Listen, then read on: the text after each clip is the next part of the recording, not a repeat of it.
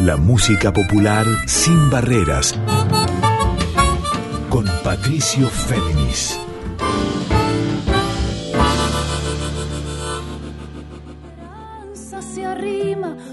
Muy buenas noches para todas, para todos y para todes. ¿Cómo están? Aquí con ustedes Patricio Féminis en la edición número 39 de Adorable Puente. Este programa que es de febrero y cada miércoles a las 0.30 durante una hora y al día siguiente ya en formato de episodio de podcast en la web de Radio Nacional y también en Spotify y demás plataformas de este formato que es el podcast, les propongo un encuentro con músicos clave de la MPA, o sea, de la música popular argentina de raíz folclórica del siglo XXI en líneas abiertas o sin barreras, como dice también el eslogan de este programa. Y en este caso, palpitando la edición número 40 de Adorable Puente, les propongo un encuentro con un estreno. Me refiero a uno de los discos esenciales más importantes de este año que es Gris de Fantasía, del guitarrista, cantante y compositor puntano, o sea de San Luis, que es Sergio Zavala. Para quienes no lo conocen aún, Sergio tiene una gran experiencia acompañando a muchos artistas y estoy pensando en Virginia Innocenti, Guillermo Fernández, Nadia Larcher, Lito Vitale, El Chango Farías Gómez, Zuna Rocha, Oscar Alem, Diego Esquisi, Aca Seca, con los que tiene mucho que ver este disco Gris de Fantasía, y muchos artistas más. Él sacaba su primer disco solista en 2017, que es Tonadas, y dos años después fue Alquimia, disco en vivo, manifiestamente cuyanos, y ahora este disco que también a su modo es cuyano, pero sobre todo argentino y más que nada universal. Gris de Fantasía se presentó en plataformas hace cinco días nada más.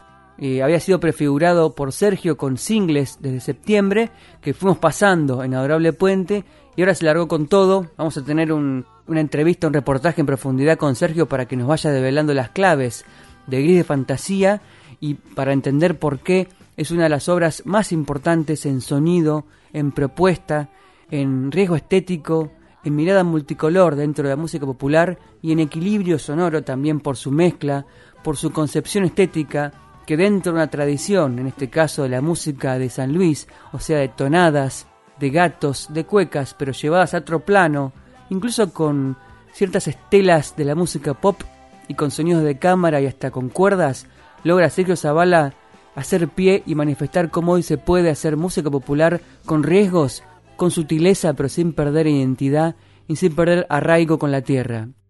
Antes de arrancar con música y luego irnos ya al reportaje con Sergio para seguir develando las claves de Gris Fantasía, les cuento que el sábado 6 de noviembre, Sergio mismo, solamente con su guitarra a las 20.30 horas, va a presentar Gris Fantasía en el Club Social Cambalache que queda en San Telmo.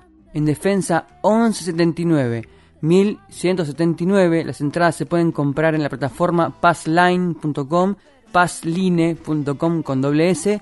Ahí encuentran entradas para ver a Sergio en el Club Social Cambalache, en San Telmo, el próximo sábado a las 20.30. Y vamos a arrancar con música para encontrarnos con este sonido ambicioso y a la vez profundo y sutil les propongo escuchar la canción que le da nombre no al disco, sino a la región de la que pertenece y proviene Sergio, que vive hace muchos años en Buenos Aires. Vamos con la canción que arraiga a Sergio a su lugar y me refiero al Valle de Conlara.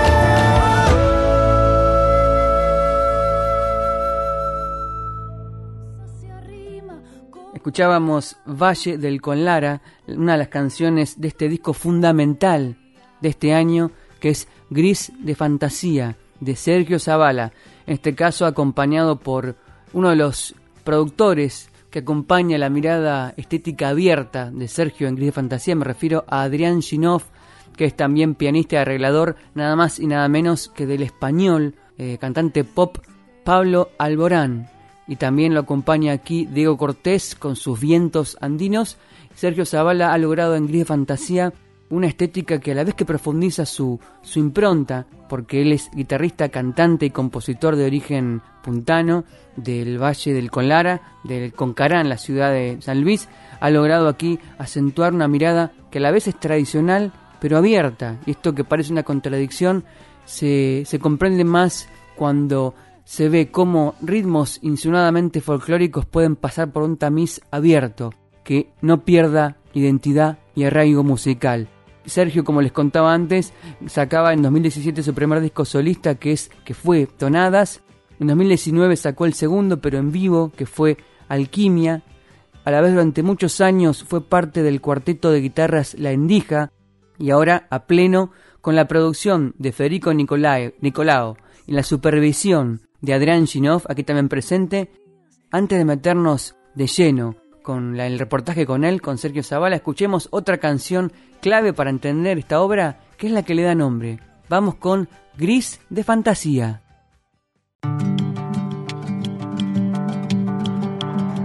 Corazón, sal de tu guarida y déjame cantar hasta el fin del día desde el ventanal. La mañana espera dentro del cristal. Gris de fantasías hay mi corazón. Música de grillos, canto de un zorzal agua cristalina, rama del lugar. El verde renace y cuida su color. Cajita de sueños hay mi corazón, las palabras mudas que dejó el dolor.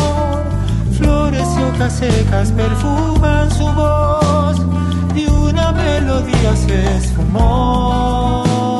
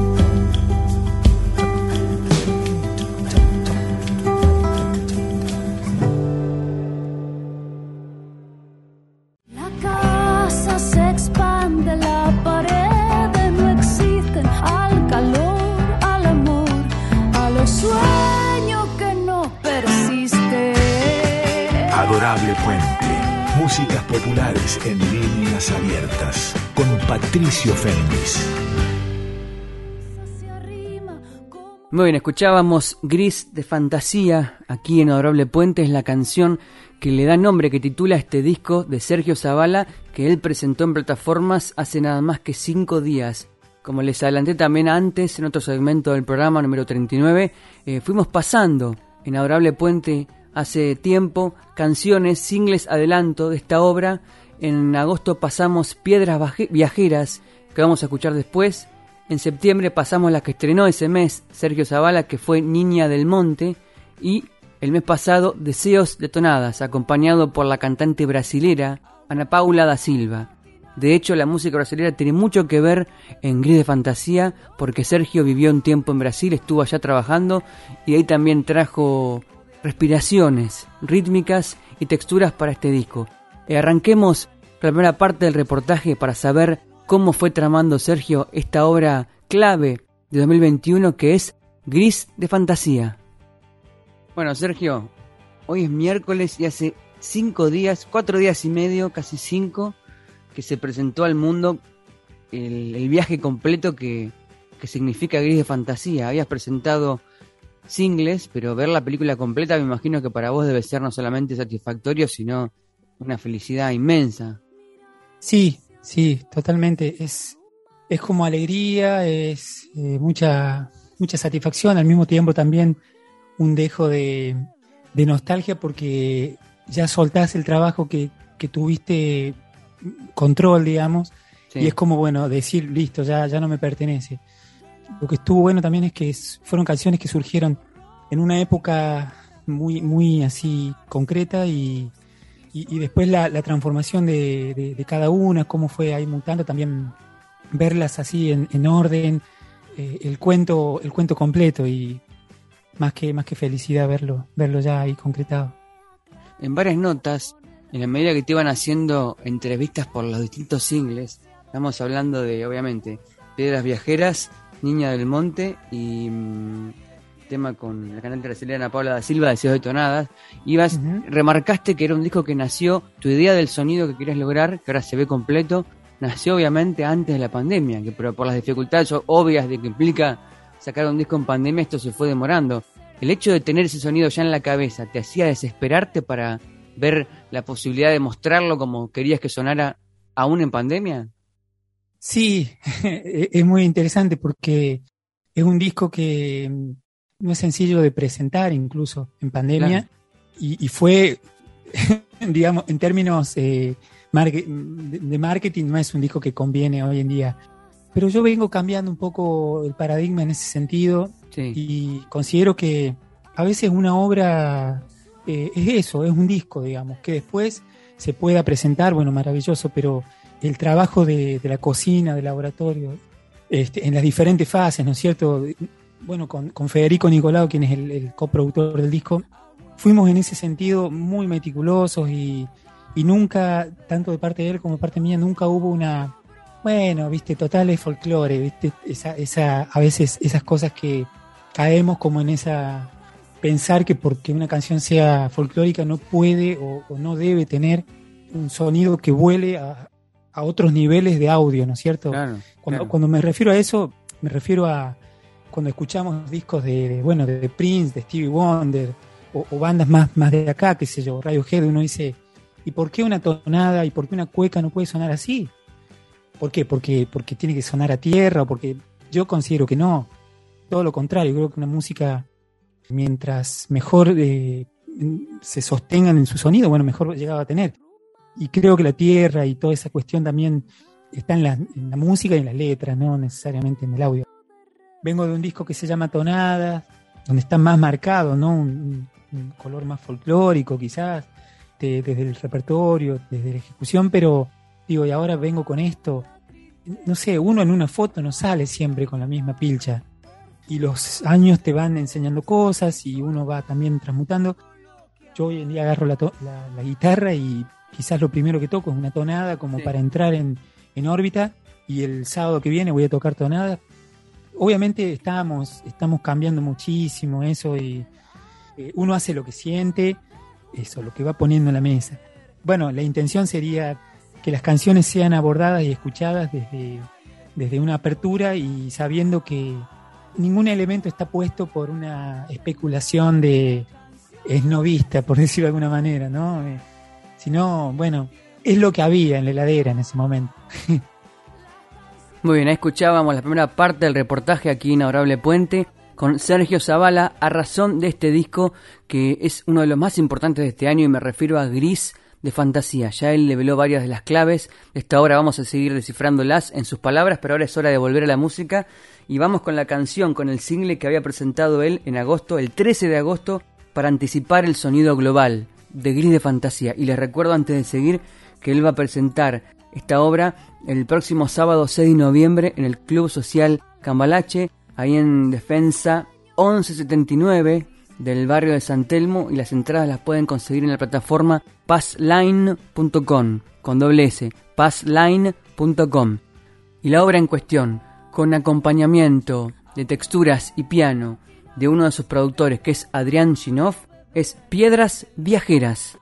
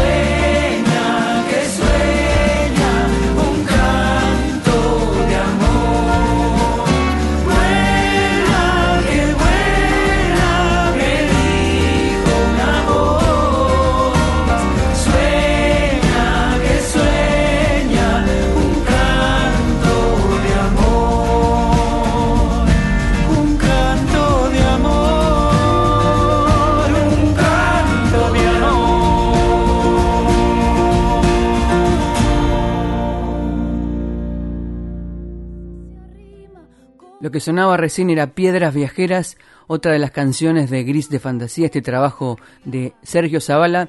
Escuchemos la segunda parte de la entrevista con él para seguir encontrando más claves, razones y secretos de esta obra que es Gris de Fantasía. El, título de la canción y el título del disco, porque de alguna manera es como yo creo o como yo observo un poco mi, mi vida y, y, un poco la realidad en este momento, es que el gris eh, generalmente tiene, es el que tiene la, la, la, peor fama en los colores, ¿no? Es como decir el día gris, eh, eh, tiene una connotación negativa, ¿no? Un peso gris, justamente. Es un oxímoron, básicamente. Exactamente, sí, totalmente. Y es decir, bueno, en la fantasía y en la imaginación y en la creatividad y en la luminosidad también sí. está la presencia. De hecho, para, para que exista la luz, este, también tiene que haber eh, la sombra, ¿no? Bueno, es un poco bastante eh, una frase hecha lo que estoy diciendo, pero de alguna manera tiene que ver con sí, un oxímoron y, el, y la gama esta de las canciones. Hay canciones que son más luminosas, hay otras que son un poquito más oscuras. Este, entonces eh, es como una especie de paleta, de paleta de colores en las cuales también está, obviamente, el gris. El disco tiene mm, tres percusionistas, tres bateristas, buenísimos los tres. Eh, bueno, está el Tiki Cantero, sí. está Martín Beckerman y está mi hermano Quique Zavala. Absolutamente distintos los tres. Con fe decíamos, bueno, a ver, esta canción necesita un color más, más rockero, pero al mismo tiempo, bueno, es, es esta persona. ¿Quiénes más tocan en el disco? Está la presencia, además de tocar, bueno, hizo el máster del disco que es eh, Adrián Shinov, sí.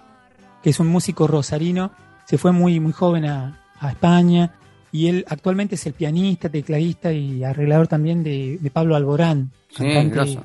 grosso, sí, con una banda muy, muy buena. Y Adrián además, bueno, es productor, tiene su estudio en Madrid y, y bueno, con él hemos hecho también cosas juntos y, y creo que él encontró el punto medio en, en el sonido de que suene a, a, un disco más, más cercano al pop, ¿no es cierto? Pero que no pierda, que no esté abusivo en compresión, en ese tipo de herramientas a veces que, que otras músicas tienen. Bueno, y él además tocó pianos y, y sintes, bueno, hizo un trabajo increíble. Está um, Diego Cortés en unas quenas ahí maravillosas.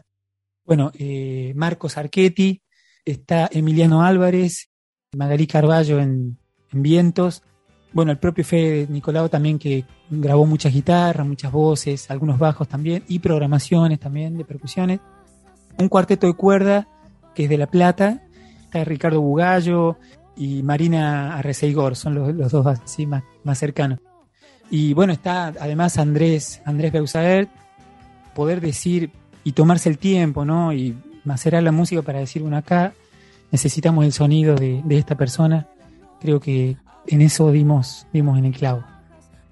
Ahí Sergio, Sergio Zavala trazaba las huestes del sonido de Gris de Fantasía, los responsables de este entrevero de músicas, de lenguajes que se combinan para hacer de esta obra un puente a un pasado reciente, que es el inicio del siglo XXI, cuando muchos grupos, entre ellos Aca Seca, a la par del Negro Aguirre, a la par de Jorge van der Mole, a la par de la anteúltima época de Raúl Carnota, construían un lenguaje, un sonido que tanto puede abrevar del jazz, como puede abrevar de Monte Adentro, como puede abrevar de las academias de música, como puede abrevar de Spinetta e incluso de Charlie, para hacer de esta generación de la música popular, ya la de ahora, un camino inagotable y también un puente a los que vienen.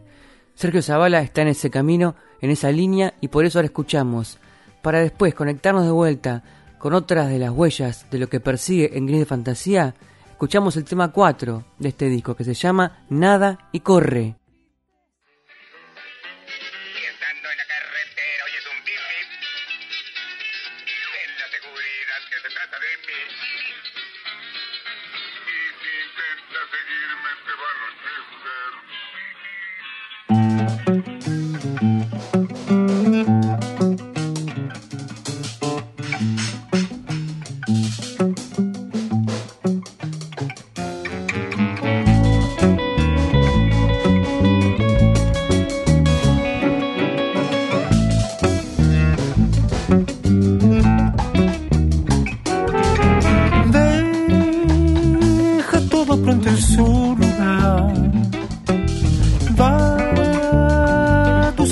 Despertando en paz. Ya no razón para escapar, sino la flor marchitará, llorando estará.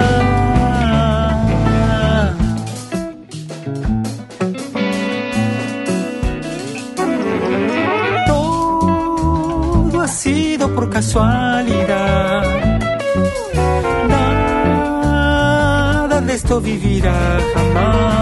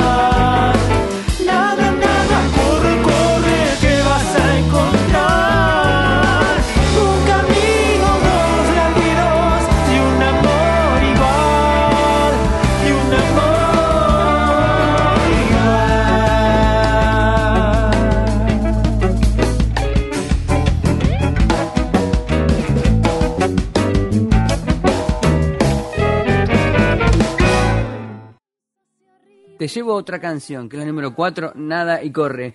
Yo percibí ahí una, insinuación de milonga, pero con acentos desplazados. Eh, ¿Me equivoco o por dónde la llevaste a esa canción? La idea también de los caños y el sonido de los vientos tiene la idea de, que suene a fanfarria, de que suene a, a una canción más circense. Es cómica, pero al mismo tiempo también tiene algo vengativo, ¿no?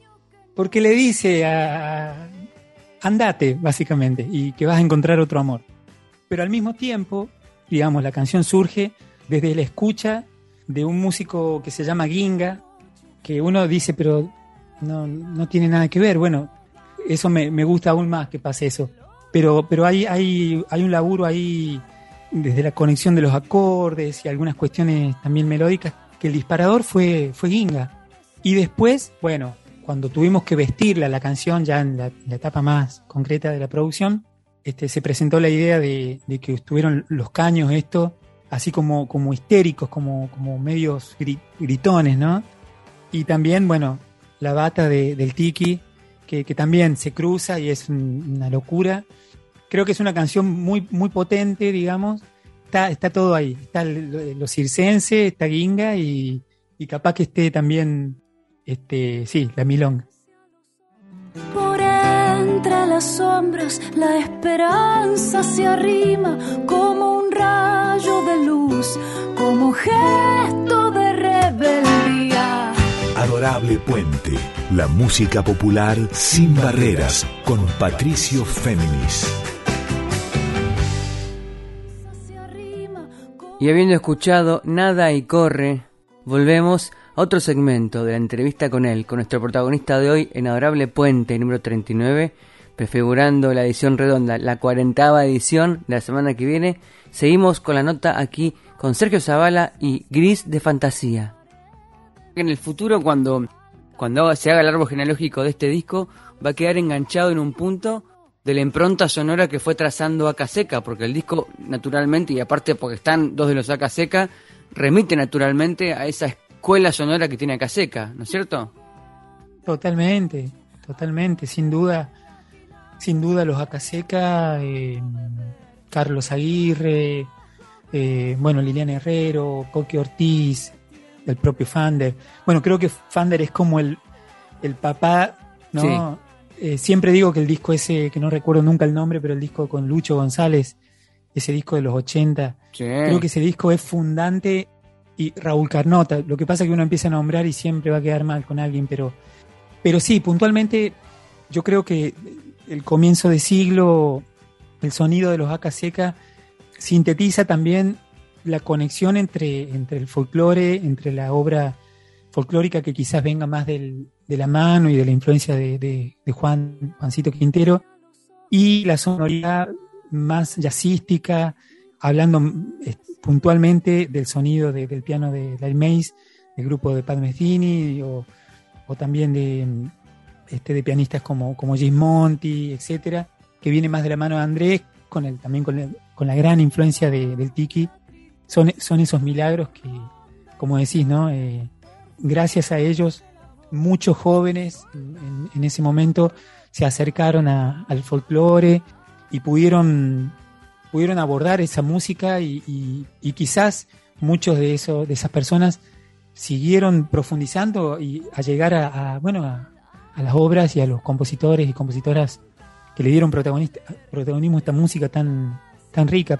Pero sí, este disco tiene que ver con, esas, con esos compañeros que mencionamos, tiene que ver con las primeras eh, sonoridades, además de, la música folclórica que, estuvo en mi casa, que puntualmente la música cuyana, ¿no? que yo vengo de, San Luis, de, la región cuyana, pero, pero además en mi casa se escuchaba mucho, eh, bueno, estamos en, el mes de Charlie García, se escuchaba mucho La máquina de hacer pájaros, se escuchaba mucho Cruz y se escuchó mucho, oh. mucho Spinetta. Qué bárbaro, y, qué bárbaro. y Steve Wonder, que cuando uno dice, bueno, cómo uno forma su gusto, ¿no? Cómo uno va creando su, su, oído. Y para mí la, la, infancia en ese sentido marca absolutamente, porque yo me acuerdo que, que escuchaba, no sé, a, a Cuadro, y al mismo tiempo cambiaba de cassette y ponía Steve Wonder, y, y, tanto una cosa como otra me emocionaban, y sin distinción. Y cuando, cuando yo le digo eso a gente por ahí, que dice, no, pero ¿cómo puede ser que si vos eh, trabajás una música más compleja, desde lo armónico, pero me parece que es un error entender la música desde lo difícil o desde lo, lo fácil, ¿no? Es lo que uno tiene adentro y me parece que es como, bueno, eh, a esta comida le hace falta este condimento, esta especie, y bueno, y a veces no tiene que ver con, la complejidad, sino con, con buscarle eso, ¿no? El, contenido que, o cómo uno lo quiere contar. Incluso hay composiciones que salieron o nacieron con un color y se fueron transformando y se transmutaron en, cosas absolutamente distintas. Seguimos en Adorable Puente con nuestro invitado de hoy, con Sergio Zavala, a razón de este disco, Gris de Fantasía. Esencial de este año, un disco que va a quedar entre los anales también de esta época de la pandemia como una de las mejores producciones, porque condensa no solamente una calidad musical, tanto de la composición, la grabación, la mezcla y el ensamble, sino también una pincelada de época porque hace de puente entre la generación inmediatamente reciente, la de Aca Seca, como él describió muy bien, la del Negro Aguirre, la de Jorge van der Mola y también de los que vienen. Sergio Zavala está en ese vaso comunicante y por eso vamos a otra canción que conecta muy bien con estas sensibilidades de la música rey folclórica argentina y es el single que presentó en septiembre y que anticipaba este disco gris de fantasía me refiero a la obra Niña del Monte.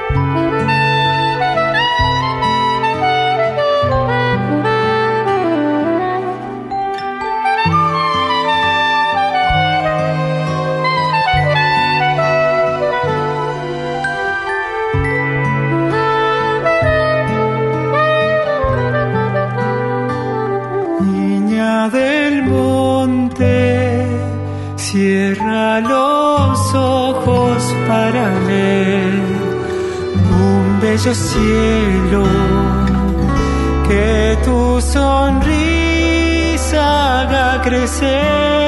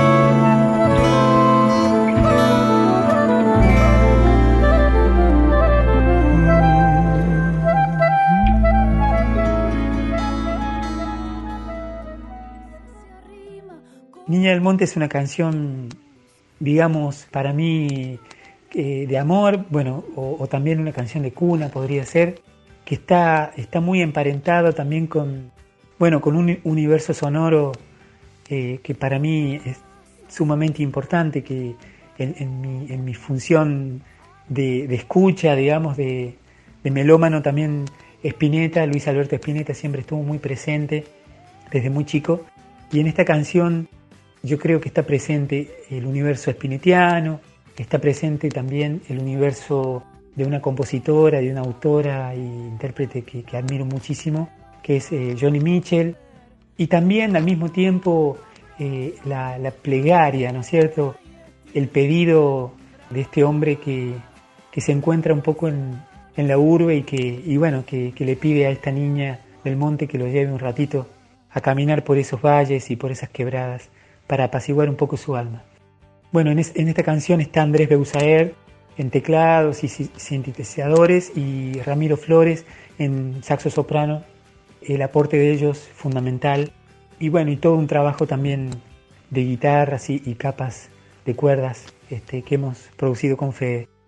Y desde ya eh, agradecido por la escucha y agradecer también que después de, de todos estos meses y años también de, de pandemia y situaciones un poco complejas podamos seguir produciendo música argentina, canciones nuevas que, que pueden volar y dejar alguna huella.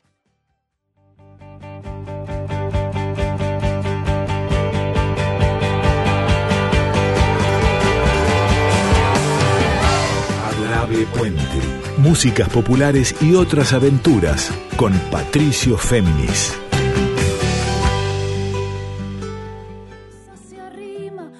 Continuamos aquí en Adorable Puente en esta edición número 39 con este especial dedicado a Sergio Zavala y su flamantísima obra que es Gris de Fantasía. Y les cuento que lo que habíamos escuchado antes del separador era la descripción y el análisis del propio Sergio sobre su obra Niña del Monte, que habíamos escuchado previamente. Esta, esta voz de Sergio no proviene del reportaje actual, que estamos escuchando hoy, sino de una entrevista que le hice originalmente en septiembre, cuando se presentó esta canción, este single, Niña del Monte, y lo quería recuperar porque ahí describe muy bien cómo se enlazan las coordenadas y las influencias tanto del folclore como de Spinetta e incluso de Johnny Mitchell en esta amalgama musical que no se vuelve un pastiche, sino todo lo contrario adquiere identidad propia por la composición, por la ejecución, por la mezcla, también con la producción de Federico Nicolao y la coproducción también de Adrián Sinov, que es músico, que es pianista, que es arreglador, que también trabaja con Pablo Alborán allá en España. Y habiendo recuperado las claves de Niña del Monte, vamos a volver ahora al mapa total. Este disco que se presentó en plataformas hace nada más que cinco días y que va a resonar en vivo este sábado cuando lo presente en el Club Social Cambalache, ahí en San Telmo, él con su guitarra. La presentación con toda la banda va a tener que esperar desde ya por razones obvias, por las dificultades de logística y de producción de un show en vivo por la pandemia. Pero ahora vamos a seguir escuchando la canción 2, que tiene que ver con una voz íntima, con un relato que también se vuelve universal, pero a partir de una vivencia muy personal que después vamos a descifrar con él, que nos va a explicar de dónde proviene. La canción se llama Perro Amigo.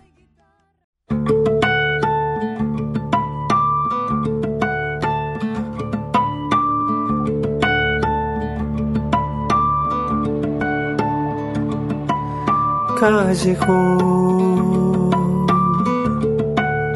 perro caído en un rincón hueso de lata quiere morder y al parecer no puede ver.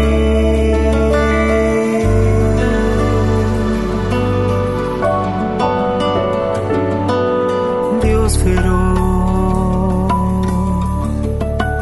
enciende la antorcha de su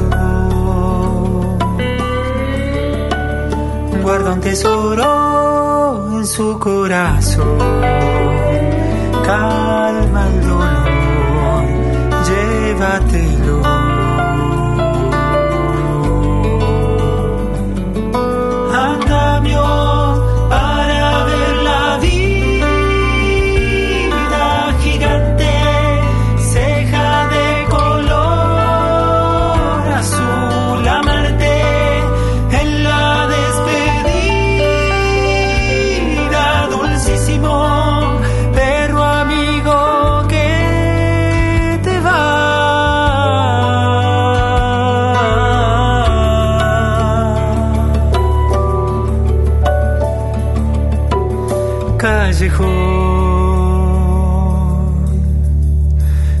Caído en un rincón. Hueso de lata quiere morder y al parecer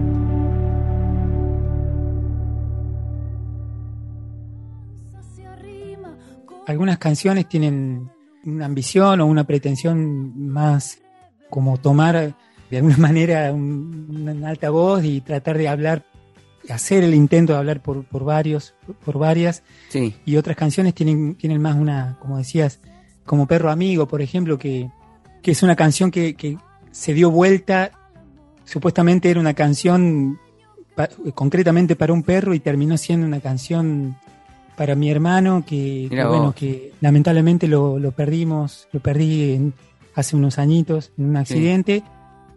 Pero bueno o sea no deja de ser para el perrito no pero hoy en día lo escucho y digo es, es increíble viste es es el perro amigo. Claro, claro, se entiende. Pero bueno, en, en síntesis, el tópico es, es un pedido a gritos de, del amor, esencialmente, de la tranquilidad, de, la, de un poco de paz. El último tema que voy a pasar, el que va a ser el, último, es La esperanza y el fin. Es un tema más lento, obviamente, el tempo es distinto. ¿Ese tema surgió de esa manera o el resultado difiere de cómo había surgido? Buenísima la pregunta porque es el tema que creo que más mutó. Es más, ni, ni me acuerdo casi cómo fue originalmente. Pero nada, nada, nada que ver. Y Fede, en ese sentido, Fede vio algo ahí que tenía que ver, para mí es el tema más, eh, más García del, del disco, también por, por esta cosa de, del, del bombo y, el, y redo más austero, una bata más austera. Y también tiene, bueno, una masa orquestal que aparece en un momento como así grande, poderosa. Pero sí, esa canción, la verdad que, que, que yo la escucho hoy y digo, wow, Y así terminamos la entrevista aquí en Adorable Puente, en esta edición número 39, con Sergio Zavala, en base a su disco Gris de Fantasía, que va a presentar el próximo 6 de noviembre en Club Cultural Cambalache, ahí en San Telmo, en Defensa 1179. Y también los convido a escuchar este programa mañana en formato podcast, en la web de Radio Nacional Folclórica y también en Spotify. Y una más, a los invito a escuchar este programa. La semana que viene vamos a cumplir 40 ediciones de Adorable Puente, así que vamos a estar celebrando con estrenos, siempre en la línea de música popular argentina de raíz folclórica del siglo XXI. Los voy a dejar ahora en compañía de Carla Ruiz, gran locutora de esta casa, con su programa Yo te leo a vos, de poesías y canciones muy sensibles. Les digo adiós hasta la semana que viene en Adorable Puente. Mi nombre es Patricio Féminis y nos vamos con la canción que mismo Sergio Zavala describía recién, que se llama La esperanza y el fin. Que descansen. Ay, amor, quisiera ser la ternura